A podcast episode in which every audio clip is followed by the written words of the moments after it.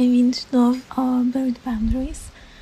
Eu hoje simplesmente decidi sentar-me e não, não pensar muito no que é que queria gravar. Tenho uma ideia mais ou menos do que é que eu quero falar, mas, mas yeah, hoje não quis estar a planear grande coisa, por isso pode ser um pouco mais solto que o normal. Não quer dizer que seja mal. Uh, só um pequeno disclaimer antes de eu começar a falar, falar. Uh, eu estou a gravar no exterior e por isso é possível que hum, ouçam vento ou animais do campo, não sei, porque eu estou na aldeia e está mesmo bom tempo e então não me apetecia nada estar a gravar isto dentro de um quarto.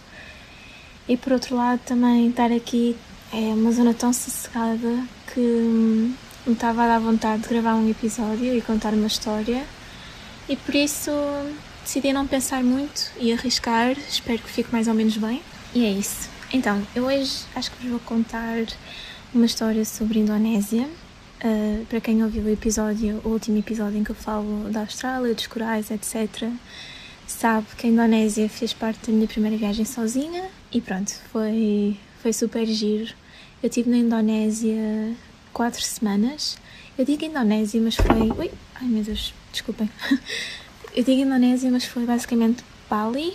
Uh, eu estive em Bali e depois também estive a fazer o arquipélago das flores, uh, mas não fui tipo à ilha principal, digamos, onde é Jakarta e tudo mais. Essa parte ainda não conheço, mas tenho curiosidade. Eu quero, quero muito voltar à Indonésia porque acho que realmente é um país muito, muito giro e a parte que eu conhecia sinto que deve estar. Ou seja, deve ser bastante diferente ir a Bali ou ir uh, à Indonésia. Mas também eu digo-vos uma coisa: eu quando estive em Bali, eu fui fazer voluntariado, tive três semanas a fazer voluntariado e tive a oportunidade de conhecer uma vila a norte, que é Tiainar. É, ou seja, nós da aldeia sentimos uma grande diferença entre o que é estar em Tiainar, que é uma vila no norte, uh, muito rústica ainda, aquilo não há turistas lá, basicamente os turistas que vão para lá é quem vai fazer esse programa de voluntariado, que são bastantes até, mas de resto é só hum, pessoas locais. E isso dá-nos outra perspectiva, porque temos a oportunidade de estar mais próximas dos locais e uh, ter essa interatividade que se calhar não temos uh, nas grandes. Eu não sei se chamam, chamam cidades lá, mas pronto, tipo em Canggu, Seminyak, esse tipo de sítios, são, ou seja, estão muito mais absorvidos pelo turismo do que uma vila no norte que hum, acaba por ser um bocadinho desconhecida ainda. E por isso eu tive a oportunidade de experienciar isso e esse contraste e achei, achei muito, muito giro. E pronto, por isso é que também, e também porque o povo da Indonésia é, é incrível e eu tenho muita curiosidade em conhecer outras áreas. Por isso sei que é um sítio que eu voltarei. E também porque acho que deve ser super giro, imagina mais tarde voltar ao sítio onde fiz voluntariado e estar lá com os miúdos. Ah acho que deve ser incrível, por isso, sem dúvida, que era algo que eu gostava de repetir. Mas pronto, eu hoje queria-vos contar uma história sobre quando eu fui subir uh, a um vulcão ativo. Sou a mesma hardcore, mas foi uma experiência gira, mas foi um bocado um fail, eu já vos vou explicar porquê.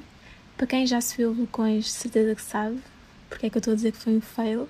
Uh, então, basicamente, como eu estava a dizer, eu estava a fazer voluntariado nessa, nessa vila no norte que se chama Tiainar e muita gente faz essas excursões porque acaba por ser mais perto do que se nós estivéssemos no sul de Bali, que é uma excursão para ir ao, ao cimo, ao cume do vulcão Batur. E então, o que acontece é que, ou seja, esse vulcão ainda está ativo, mas eu acho que os. Ui, eu espero não estar Sempre que eu digo ui é porque embati em qualquer coisa, então acho que se vai ouvir. Mas se calhar não, mas pronto. um, eu tenho ideia, espero não estar a dizer uma estupidez, mas muitos dos vulcões da Indonésia ainda estão ativos e uh, eles acabam por ter. Um, estava a faltar a palavra agora. Erupções? Uh, acho que é isso, erupções.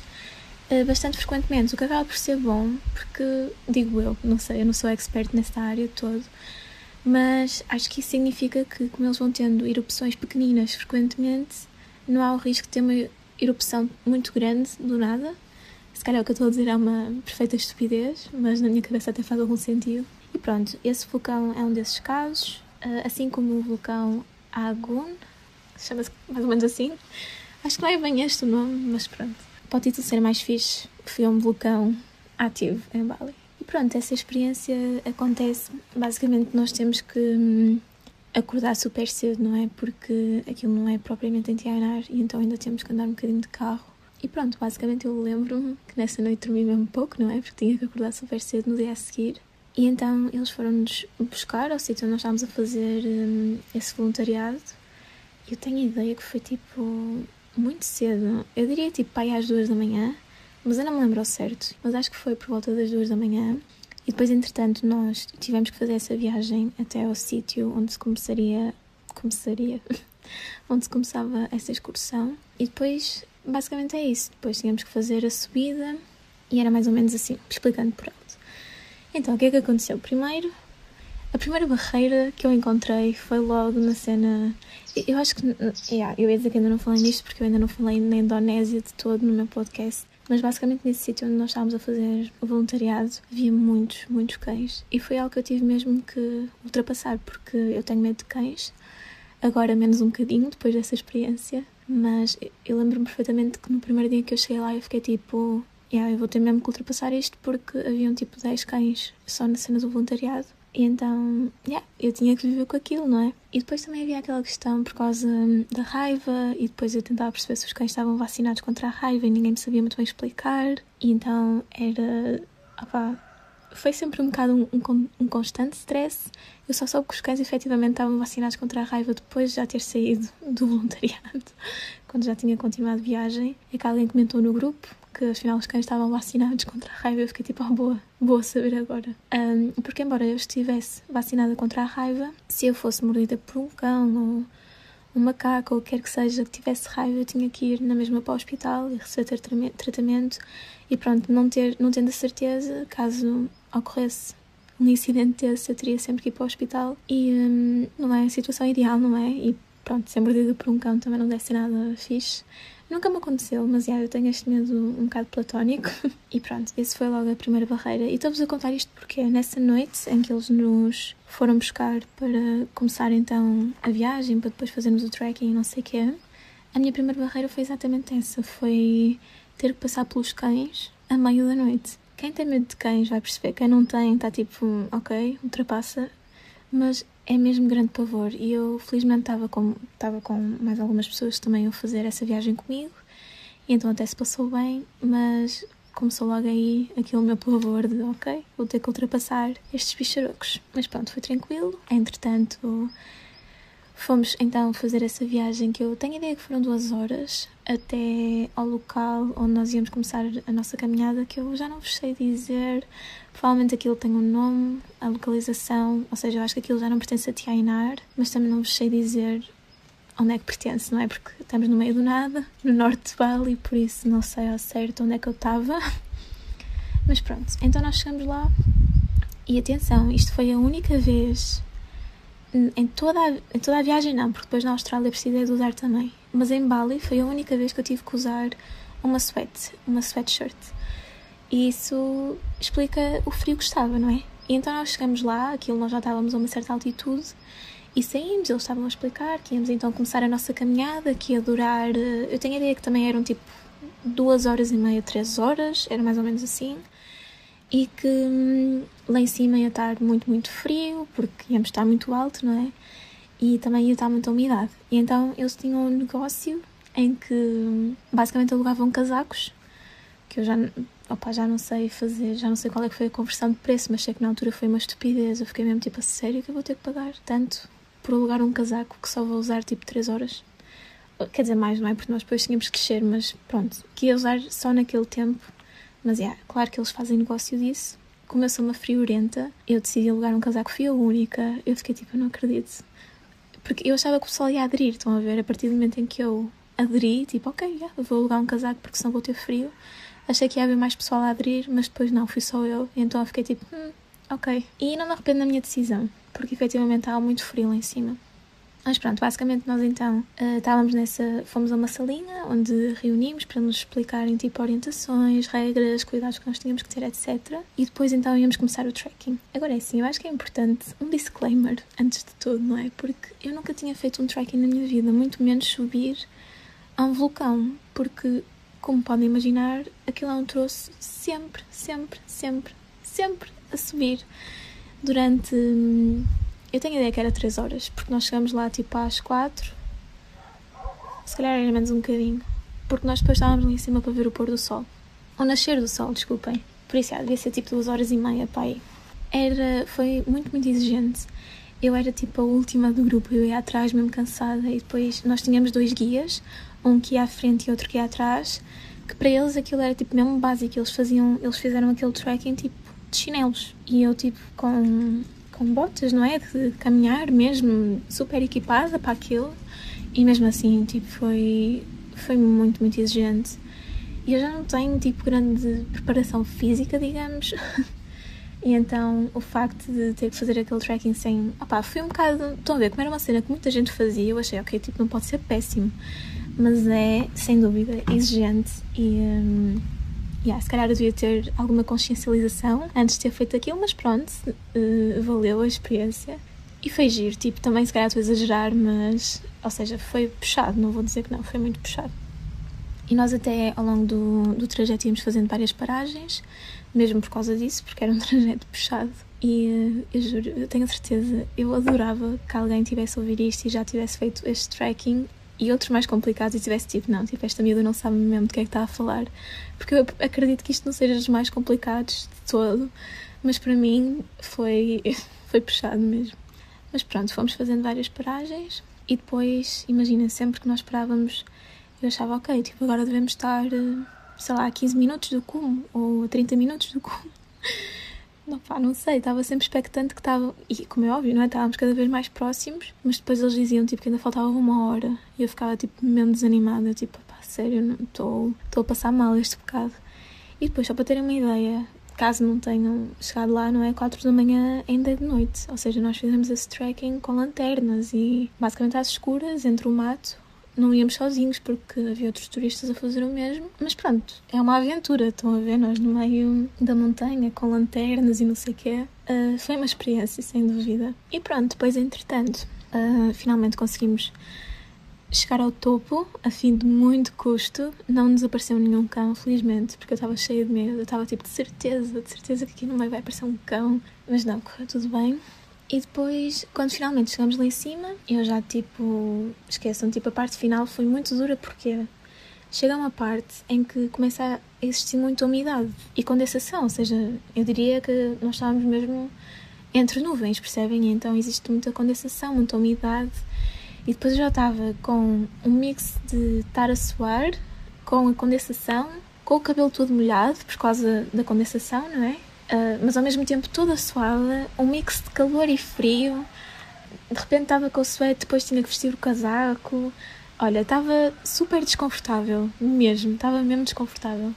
E então, finalmente, quando nós chegamos lá em cima, eles uh, tinham um snack para nós, que eu fiquei mesmo contente, porque eu nem estava à espera que houvesse um snack. E então, pronto, nós sentamos lá, estávamos tipo a comer, a beber um chá, à espera que tipo começasse, não é? O, o nascer do sol, porque era, essa era mesmo tipo o. Ai, como é que se chama em português? A imagem postal. Isto não me soa muito bem, mas pronto, o postcard daquela viagem era, era o nascer do sol ali de cima. Toda a gente dizia que era incrível. E pronto, nós estávamos lá, tipo à espera, à espera. Basicamente, nós ficamos para aí meia hora à espera que as nuvens abrissem para nós conseguirmos ver o nascer do sol e isso nunca chegou a acontecer. E pronto, basicamente foi isso que aconteceu. Ou seja, nós estivemos lá, nós fizemos todo esse trekking, chegamos ao topo e depois não conseguimos ver o nascer do sol porque estava muito nublado. Eu não considero, imaginem, eu mesmo assim não considero que esse trekking foi um fail porque a experiência em si foi incrível. Eu vou contar outra coisa depois nós também fizemos, mas imaginem a decepção que é vocês estarem a fazer uma caminhada tão difícil, não é? E como é que se chama? Opa, que puxa mesmo por nós. Uh, e depois chegarem ao fim e tipo não conseguirem ver o que estavam à espera. Foi uma pequena desilusão, não vou mentir. mas não foi só para mim, foi para todos, não é? E por isso, yeah, eu subi o Monte Batur, mas não vi o nascer do sol do Monte Batur, porque o tempo não permitiu.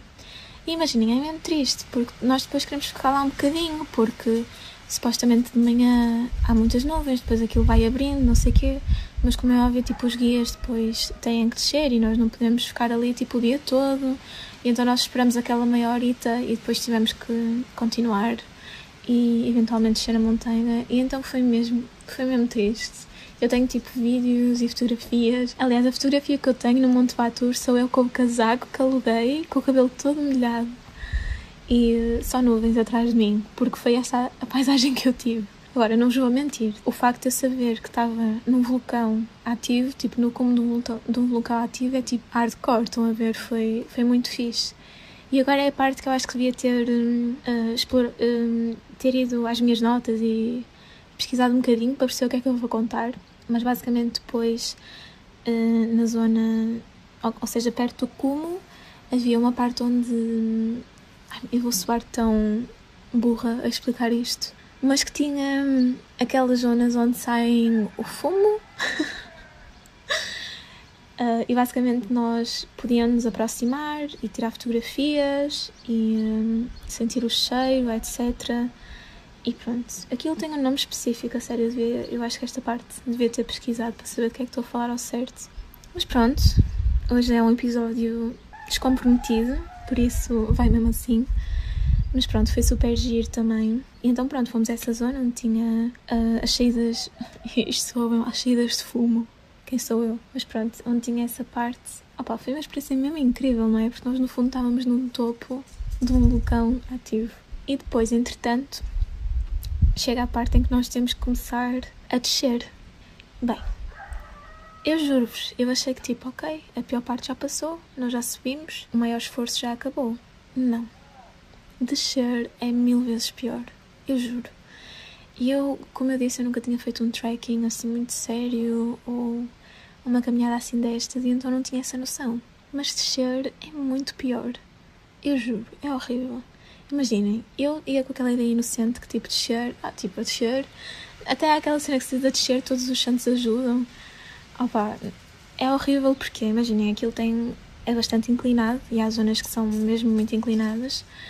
E então chega a um ponto em que começa a doer os joelhos, porque nós estamos sempre a forçar e chega a um ponto em que começa a ser mesmo, mesmo cansativo para o nosso corpo. E pronto, por isso é que eu digo que descer é, é pior, porque nós já estamos cansados da subida e depois achamos que a descida vai ser mesmo básica e no fundo não é, porque estamos no mesmo esforço. E aí os meus joelhos já acusaram mesmo grande cansaço. Mas pronto, os guias, havia um deles que ia sempre comigo. Ele foi, é o que eu digo, o pessoal da Indonésia é incrível, eles são mesmo muito, muito simpáticos. Então ele ia sempre comigo, foi o caminho todo comigo. Eu ia já tipo super afastada do grupo. Eu depois só apanhava o grupo nas paragens em que nós fazíamos. Uh, mas tinha seguia sempre comigo, por isso foi mesmo fixe, porque não estava a fazer aquilo sozinha, não é? Entretanto, pelo caminho, quando nós estávamos a descer, foi quando nós realmente nos apercebemos de onde é que estávamos, não é? Porque na subida nós vinhamos, era de noite, então não conseguíamos perceber paisagem, por onde é que estávamos a passar. E então a descida foi muito interessante nesse sentido, em que nós, como já era de dia, não é? Já tinha, já tinha, o sol já tinha, ai, como é que se diz? Pronto, já, já tinha amanhecido. Nós já conseguíamos ver para onde é que estávamos a passar e o caminho que tínhamos feito e isso é uma sensação muito gira, porque nós já, ou seja, sabia que já tinha passado por ali, não é? Ao subir, mas só estava a ver aquilo ao descer. E então, opá, foi, foi uma sensação muito gira e realmente o percurso é, é muito engraçado por si só. E eh, foi sem dúvida uma experiência incrível. Foi pena não ter dado para ver o nascer do sol, não é? Porque esse era o ponto alto daquela, daquela expedição, digamos. Mas mesmo assim eu sinto que valeu a pena, porque é o que eu digo fui a um vulcão e isso é sempre uma experiência bastante única. E também porque foi o primeiro trekking que eu fiz e agora também já sei qual contar. E pronto, acho, acho que é giro e nós retiramos sempre alguma coisa dessas experiências e por isso acho que valeu a pena na mesma, mas claro, houve ali uma pequena desilusão, não vou mentir. Depois, entretanto, hum, chegamos cá em baixo, ele lá devolveu o casaco Pá, essa para mim do casaco, a sério. Eu até hoje juro-vos que eu achei que mais pessoal ia alinhar. Mas pronto, imaginem, eu cheguei aqui em baixo já completamente rota, com sono, não é? Porque no fundo eu não dormi. Eu nessa noite deitei-me um bocado mais cedo, mas um bocado mais cedo é deitar-me que é tipo às nove. Então dormi mesmo pouco, porque nós acordamos super cedo para depois fazer a viagem para lá. E então eu estava mesmo, mesmo cansada, para além do esforço físico, não é? Então pronto, nós depois entretanto fizemos a viagem de volta para, para Tiainar, onde estávamos a fazer o voluntariado. E chegamos lá, era hora do pequeno almoço, que foi incrível. Então tomamos o pequeno almoço e depois ainda consegui um bocadinho, dormir um bocadinho antes de ter que ir fazer eh, as minhas tarefas, que pronto, o meu voluntariado consistiu em dar aulas a crianças, por isso ainda consegui dormir um bocado antes da minha aula que tinha de tarde. Por isso as coisas equilibraram-se. E pronto, eh, este episódio foi assim muito soft e muito. não foi de todo preparado. Eu só me apetecia mesmo sentar e contar esta história. Estava-me a apetecer. É o que eu digo, estou numa inserção mesmo fixe e estava a apetecer contar eh, uma história de viagens e pensei, ok, porque não esta? E pronto, olha, aproveito também para partilhar convosco. Eu já uma vez falei aqui de um livro que estou a ler, porque eu agora descobri livros de viagem, não sei porquê. Nunca tinha pensado que isso era uma cena, mas é.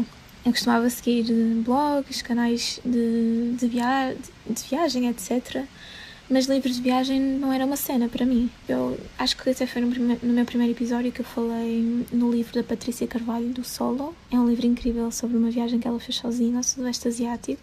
E agora eu ando a ler um que é de, do Tiago Pinho, que se chama Partir para Ficar. E também é o nome deles no Instagram. Basicamente é um casal que eles decidiram viajar à boleia desde Budapeste até Timor. Eu ainda estou a meio do livro, mas é incrível, como podem imaginar. Estas histórias dão-me sempre hum, pica, sei lá, dão-me mesmo vontade de, de partir outra vez e de reconhecer mais coisas, etc. Ou seja, quem escreve é o Tiago, mas ele foi, foi viajar com a namorada, a Joana. O estilo de viagem deles é muito diferente da que eu faço e que fiz até hoje. Ou seja, eles viajam à boleia, que eu nunca fiz. e funcionam muito por acampar ou couchsurfing, etc., que eu também nunca fiz. Mas eu acho que o facto de ler estas histórias também nos dá outra perspectiva de como é que outras pessoas viajam e um, a maneira deles verem as coisas, e eu acho que isso é mesmo interessante. Como é óbvio, eu acho que aquela discussão de qual é quem é que é viajante a sério, se é o pessoal que vai para resorts ou o pessoal que fica em hostels, eu acho que não é por aí Acho que cada viajante viaja à sua maneira e acho que isso nem sequer deve ser comparável. Mas, na minha opinião, eu acho que é mesmo interessante quando nós temos acesso a tantas histórias diferentes e a tantas opiniões diferentes e a diversidade em viagem. Eu acho que isso é mesmo fixe. E confesso-vos que se calhar até me deu vontade de um dia experimentar viajar assim. Agora, se calhar nunca sozinha. Aliás, eu não sei se vocês conhecem, mas pronto, agora sugestão cultural, parece-me. A Marta, das boleias da Marta, tipo, ela faz mesmo isso. Ela, ela ficou conhecida pelas viagens que fez sozinha à boleia. E eu fico tipo, uau, tipo, uau. E eu lembro-me, essa foi uma das pessoas que mais me inspirou quando eu decidi na minha primeira viagem sozinha. Opa, eu acho que isto é incrível, as pessoas partilharem histórias dela, delas neste caso, não é? E, hum, como isso depois nos influencia a nós, mesmo que não seja exatamente o mesmo estilo de viagem ou fazer exatamente as mesmas coisas, isso acaba por nos influenciar e acaba também por nos motivar a, a querer fazer alguma coisa. Eu acho que isso é muito bom. Por isso, ah, eu não acredito que haja maneiras mais ou menos válidas. Está muito vento agora, espero que me, ouçam, que me ouçam na mesma. Acho que não há maneiras mais ou menos válidas claro que isto estava para ser uma discussão só de um episódio, não é?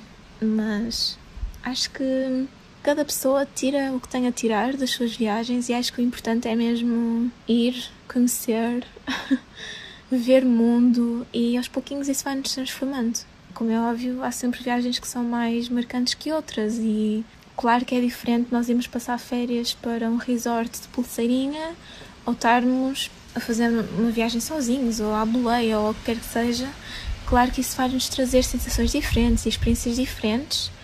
Acho que são as duas válidas e temos sempre algo a retirar de ambas, por isso, yeah. Não sei como é que parti para este tópico. Acho que é porque, como eu disse, a maneira do Tiago e a Joana viajarem é bastante diferente da minha, mas fascina-me, estão a ver? Eu acho que tenho. Interessa-me mesmo ver o que é que as outras pessoas andam a fazer e o que é que elas retiram das viagens delas e acho que isso é mesmo, mesmo incrível. Por isso, estou a ler esse livro. Ele saiu há pouquíssimo tempo. Eu, na altura, comprei diretamente pela página deles no Instagram, mandei, mandei uma mensagem. Não sei se ele está disponível em alguma livraria, mas pronto. O, se tiverem curiosidade, o nome deles no Instagram é mesmo Partir para Ficar. E pronto, é isso, uma sugestão cultural vindo do nada. Mas estou a gostar muito de livros, por isso sinto que vale a pena. E outra coisa contra livros de viagens é que eu achava que neste momento me ia, ia ser um bocado depressivo estar a ler livros sobre viagens numa altura em que eu não posso viajar. Mas é um bocado o contrário. Eu sinto que me está a dar ainda mais fome para viajar e vontade de viajar. Por isso está a funcionar ao contrário comigo. Yeah. Dar esse feedback também, caso estejam com esse receio. Comigo está a funcionar muito bem. Pronto, pessoal, é isso. Vou aproveitar o resto do dia. Só me estava mesmo a apetecer. Pronto, barulhos do campo. Só me estava mesmo a apetecer falar um bocadinho, contar-vos uma história. E é isso. Espero que estejam a gostar. Eu tenho recebido bastante feedback e uh, isso deixa-me muito feliz, porque, como é óbvio, eu comecei este, este projeto do nada e lancei-me só, mas tenho recebido bastante feedback e pessoal a dar-me ideias, a dar conselhos, a dizer só que estão a gostar. Isso deixa-me mesmo contente, perceber que há pessoas a ouvir-me, há pessoas a gostar do que eu estou a falar. É bom, acho que estas comunidades são sempre fixes e fixes não percebo bem o que é que eu disse, mas estas comunidades são sempre boas e temos sempre a aprender uns com os outros e inspirar-nos uns aos outros. E pronto, é isso. E é isso. Obrigada por terem ouvido mais um episódio e até o próximo. Beijinhos!